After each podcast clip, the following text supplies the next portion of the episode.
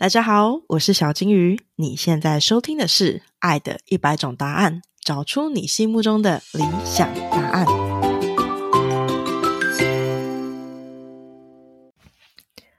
三、二、一，Action！嗨，大家好，我是小金鱼，欢迎来到《爱的一百种答案》。在这里，我想要透过一百对夫妻的对谈，来了解关系究竟是怎么一回事。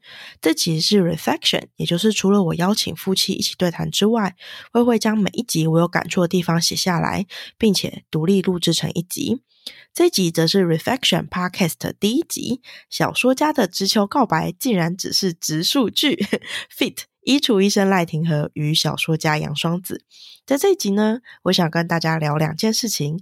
第一件事情是廷和和双子究竟是如何认识的；第二件事情则是我心中一个疑问，那就是在感情当中，我们要勇敢展露出自己严肃的一面吗？特别是第二件事情，是我目前为止没有答案的一件事情，因此我也想要说出来，听听大家的想法跟意见。双子跟庭和认识的方式，其实跟我认识庭和方式一样，都是因为衣橱医生的服务而认识他的。但不一样的事情是，双子见到庭和的第一句话，就是直接跟庭和说：“你是我喜欢的类型。” 这个也太害羞了吧！我自己觉得，双子在第一节访谈中的时候，他认为虽然这句话听起来很像是一个直球，但事实上它就是一个直数据而已，说出了一个他自己非常直观的想法。根据庭和的印象，他觉得双子说出这句话的时候，他实际上是非常冷静的，这个态度仿佛就像在说：“今天天气真不错啊！”这样子。所以访谈的时候呢，我大笑说：“如果你现在正在跟小说家谈恋爱的话，请对对方说的话三思而后行。”但是其实庭和跟双子的陪购服务并不是那么的顺利，因为双子过去的风格大概就是大学生风格的帽 T，但是因为双子在二零一八年的时候入围了台北国际书展大奖，因此必须上台露面。所以他才找上了衣橱医生，想要确定自己的穿衣风格。但其实双子对于服饰，他是一个可以明确表达说这个他不喜欢，那个他不喜欢的人。可是似乎没有特别喜欢，因此这件事情让庭和在为双子寻找合适却又让双子喜欢的穿衣风格的时候，实际上是倍增困难的。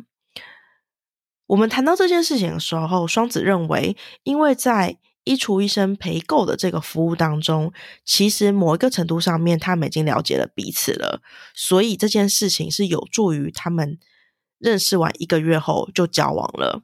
好，第一节 podcast 就是暂停在这边，但事实上，其实这件事情引发了我非常多后续的思考，那就是我的第二题：你想让对方看到你？最严肃的工作状态吗？因为我其实是一个非常排斥让对方看到我工作状况的样子，而且说实在话，真正在工作上看过我工作样子的人，其实只有同事。很多时候，我私下描述我工作的样子。实在是有点难跟我这个人连接起来，尤其是我过去在大集团里面工作的时候，几乎不会是我现在写文章或是录成 podcast 的样子。原因是因为我其实自己是一个角色很分开的人，这也是我一个自己的观念，就是我很像在做角色扮演那样子。我在工作上的角色是主管，我会有主管的样子；我在私底下是朋友，我会有朋友的样子。当然，工作上面也会有像朋友那样说说笑笑的时候，可是其实工作的成分是占据超过九成的。我私底下自己讲起工作的时候，也都会是那一种用比较欢乐的态度来讲述工作，因此真的很少会在私下谈论到工作真的很严肃的那个层面。再加上我后来自己成为创作者之后，我就开始认识跟我一样是创作者身份的朋友。所以，我们之间会聊的，当然就是创作类型的相关话题。那这个类型的话题，就会很少出现在我跟朋友的对谈上面，更不要说在工作上面了，是完全不会聊创作这件事情的。因此，对我来讲，另外一半他其实就是另外一个角色。我就会在想创造出第四个 第四种氛围。我比较想，我不想跟对方聊过多很严肃的事情，例如说工作啊。我曾经有一任呃男友，就是提聊到我其实那个时候有提供职涯咨询的服务，后来就变成是我需要协助修改他的履历，又或者是说我有阵子很认真在研究不同的商业模型的时候，就跟那个时候的男朋友聊到这件事情，后来进就演变成是。在讨论对方要成为 freelancer 的这条路应该要怎么走，但其实我这个人事实上是不太想去干涉或是提供对方工作上的意见，因为我觉得我这样讲起来会很像是一个咄咄逼人的老妈子，或者是他有其他更好的表达方法，可是我其实不知道。再加上我本来就是一个。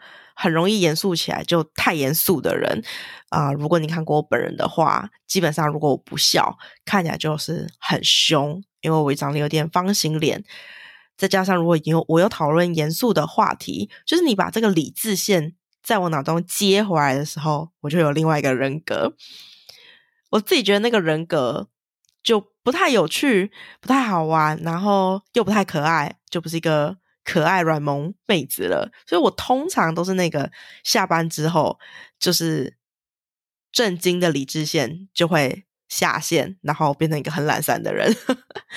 可是我在跟庭和还有双子在聊的这个过程当中，我就在思考说，会不会这其实对长远的关系是有帮助的？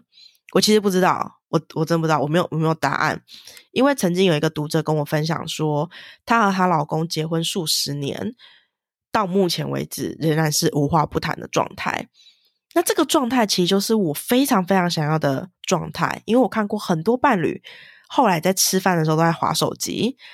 OK，好，我曾经也是这个其中一对吃饭不讲话在划手机的，但其实我一直很想要是那种一直有话题聊的这个感觉。所以我就在想说，那如果什么都聊的话，是不是就会自然的有一种严肃的那一面会被看到？又或者是说，其实是可以聊什么都聊，但是又不碰到严肃的话题？又或者是说，会碰到严肃的话题，但是又不会让自己显得很严肃、很严肃、很严肃，然后感觉很不可爱？又或者其实严肃的一面对于整个感情上是有？有帮助的，因为他是你其中一个人格。嗯，我完全没有答案。在录这一集的时候，在写这一篇文章的时候，我还是一个完全没有答案的人。这这个议题只是在我的脑袋中，呃，不不不停不停的思考的。但的确是在啊，Podcast 第一集透过庭和跟双子对谈当中，重新在我脑袋里面思考的事情。因此，我也想问问看，那你们呢？你们对于展现严肃的这一面，你们有什么亲身的经验吗？你们也会觉得需要露出严肃样子，或者是不需要吗？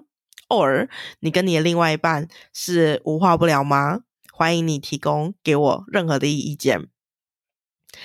好，那呃，我的这个 p o c k e t 它实际上是有一篇文，有一个电子报的。那我的 IG 上面呢？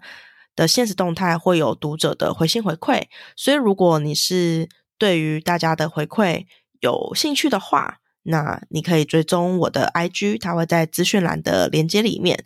那在每一次的限动回馈里面，我都会在写上我自己的内容。但如果你是我的电子报读者，你自己回信给我，你收到的内容一定会跟在线动上面我回复的内容是完全不一样的。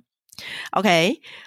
以上呢就是我们今天的 podcast。如果你喜欢我的 podcast，欢迎订阅、留言、五星评论，也可以到 Facebook 或 IG 搜寻“小金鱼的人生实验室”找到我。节目资讯栏有我的电子报订阅连接。